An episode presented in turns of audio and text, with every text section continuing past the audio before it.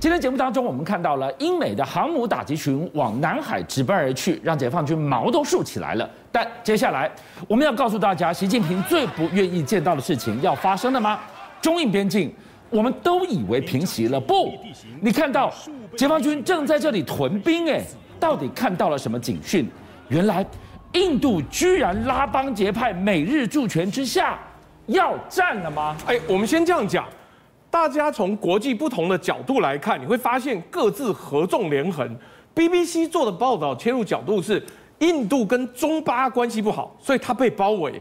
那现在你看到的美方的报道是，哎，因为中方跟印阿之间关系不够稳定，所以中方被包围。那我们仔细看现在的状况，从印度角度，解放军在中印边境大量增兵。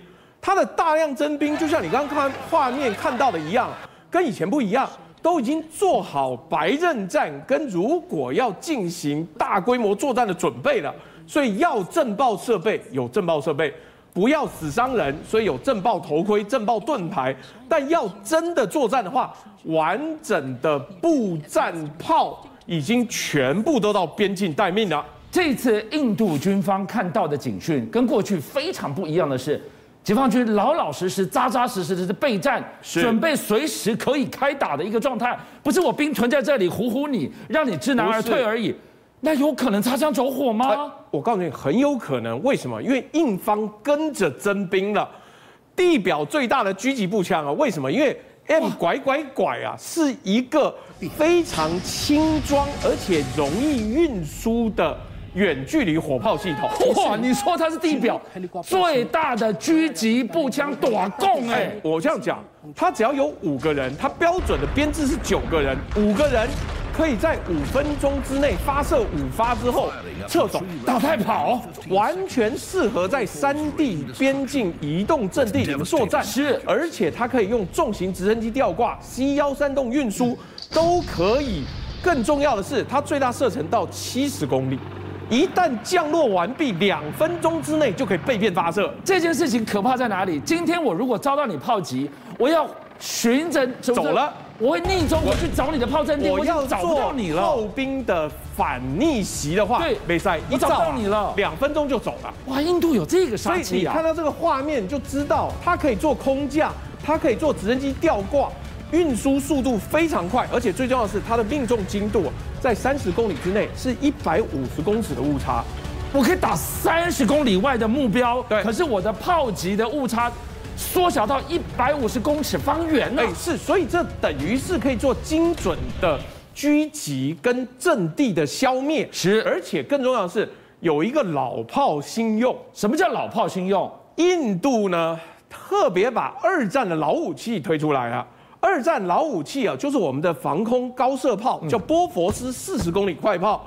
这个东西呢，以前它的炮打出去哦，我我们以前看了二战的时候，空战有没有都是底下砰打上来，一个一个打鸟吗？对，因为它都是用破片来把你飞机打下来。是，没想到到了现在这个时代，正好因为它的射速快哦，当它用近炸引信的时候。可以把六十公分大小的无人机被一个弹片打，它就打下来了。真假的？所无人机这么一咪咪在空中，根本就是一个小黑点呢。但弹片只要擦掉一个，跟以前的喷射机或者以前战斗机不一样。最新版的波佛斯呢，已经改装到侦测系统修正了，是有电侦、光学，甚至包含了软杀，就是用射频干扰，全部都可以面对远远的十二点五公里哦，来一个。六十公分大小的无人机，我只要在旁边爆炸，炸一发就打掉一只，不可思议！十二点五公里的射程，打得既高且远，我居然可以把六十公分大小无人机就这么给击杀掉。看到了什么警讯？我们在节目当中不止一次跟大家提到了珠海航展，是珠海航展今年特别不一样，它展出了非常多款中国自制的非常厉害、非常 AI 系统、察打一体、自杀攻击的无人机。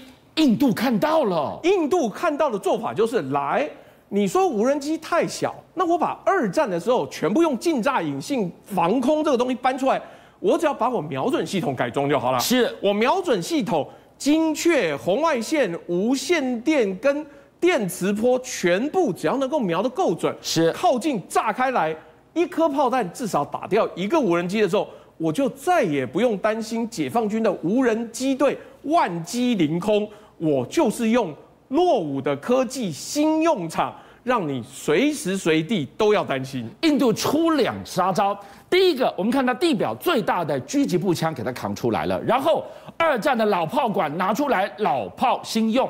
但是解放军最最不愿意见到的是这个现场，居然日本、印度展开联合空中操演，如何一箭双雕？哎，一箭双雕的概念是印度开的是苏凯三十，日本开的是 F 十五 CJ，两边在做模拟的时候，哎，这个基本上印度学到的是吸星大法，我操纵的是苏凯三十。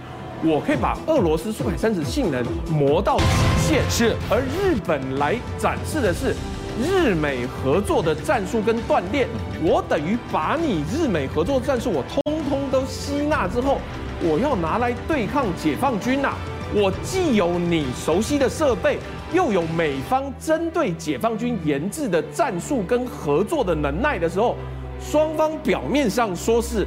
对决实际上是进行传功护体呀！我要把你每日研究出来的战术传给你印度，让你知道我们怎么对付解放军。一个非常敏感的西部战区司令是九个月连换的四个人，代表什么？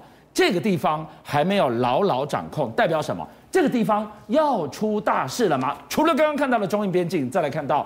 阿富汗真的变成了北京眼中悬在顶上的一根刺吗？哎，它其实很像达摩克利斯之剑的，因为如果阿富汗骚乱的话，对北京来讲，它等于要多管一个骚乱的国家会不会来袭扰，会不会有难民移入哦？但现在真的比较动荡不安了。这是阿富汗的第二大清真寺神学式的发言人，现在的政权的发言人穆贾希德。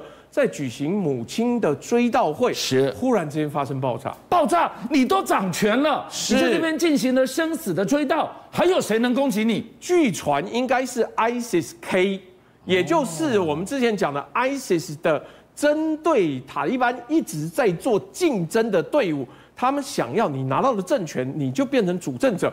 我们正好是打游击的，让我们来攻击你。是，所以这个是塔利班拿下了。阿富汗政权他们遇到的第一个麻烦事，是这下你得处理啊，敌这敌暗我明，他该怎么办？反而逆转了，就以前我是在底下攻击的，现在变成我被人家攻击，但他的做法更简单，那不然大家来比敢死队。你都已经当家了，你还敢死队啊？这很特别，他在边境哦，这个是给外面的人看的。我有自杀炸弹部队哦，就是以前美军吃了最多梦亏，在这个众多基地被我攻击的，就是这些视死如归的勇士。对，因为为了真主牺牲是可以上天堂的，所以这一个叫曼苏尔军哦，会在塔吉克跟。中方的边境驻守，那他们过去打过美军基地三幺三作战营，都是原先就历练很多，上了战场不会手软，随时一按炸弹背心就会爆炸的敢死队的时候，任何敌军敢越雷池一步，除非你见人就杀，否则只要被我渗透了。你挡不住我的攻击了。可是如果他们越界大量涌入中方的话，是不是对中方会造成困扰？你又不能见人就杀，是会变成人道危机。所以你知道，因为敌人的敌人就是朋友，所以中方紧急援助阿富汗的过冬的物资，因为阿富汗高原地形到了冬天非常非常冷，对，他赶快给御寒的衣物、御寒的粮食，让你可以吃，让你当地有人住。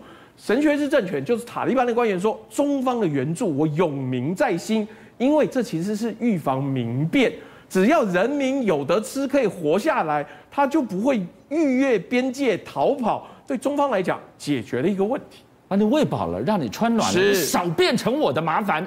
回过头来看到阿富汗内政，塔利班为了您刚提到的要稳人心，要让国内安定，他居然使出了这个，我觉我听起来觉得很可怕的一个管理啊，游街示众，自古皆然；吊丝示众，就是严刑峻法。塔利班当初在其他的省份哦，最大的厉害的地方就是贪官污吏就给你调上来，示众没有诛你九族，但就是让人民看看这些人做了什么事情。这四个人呢是绑架富商，被抓了之后，塔利班直接开枪射杀之后，把用吊车吊起来，杀鸡儆猴，让大家看说，任何敢犯罪的人就是这个下场。那你想想看，对当地民众而言，诶，我好像变得比较有秩序了。不敢有人再犯罪了，那是不是我的政府变得比较稳定？这也是塔利班现在治理国家的重要做法，就是对犯罪者毫不手软。这个地方街口，他在严刑峻法。另外一个极大的反差，来看看这些以为骁勇善战的塔利班士兵，他们在干嘛？哎，我们先这样讲，因为塔利班以前都打游击的，所以他们的军纪不太行。这个是在。阿富汗的这个班达米尔湖国家公园呐，你看到他们身上都带着 RPG Seven，然后拿着 AK 四七可是因为这国家公园，这个他们的游击战士呢，一看到天鹅船就用脚踩的天鹅船就想玩，可是玩的时候呢，手上武器又不能放，所以你看到很荒谬，就是大家拿了武器，拿了火箭炮，在那边骑天鹅船。不禁让你想到，塔利班刚取得政权的时候，是不是在喀布尔，在各个城市，还有开车撞来撞去，像玩碰碰车一样？所以现在的问题就是，塔利班能不能够完整而且稳定的执政？他的战士的素质够不够，能够让人民放心吗？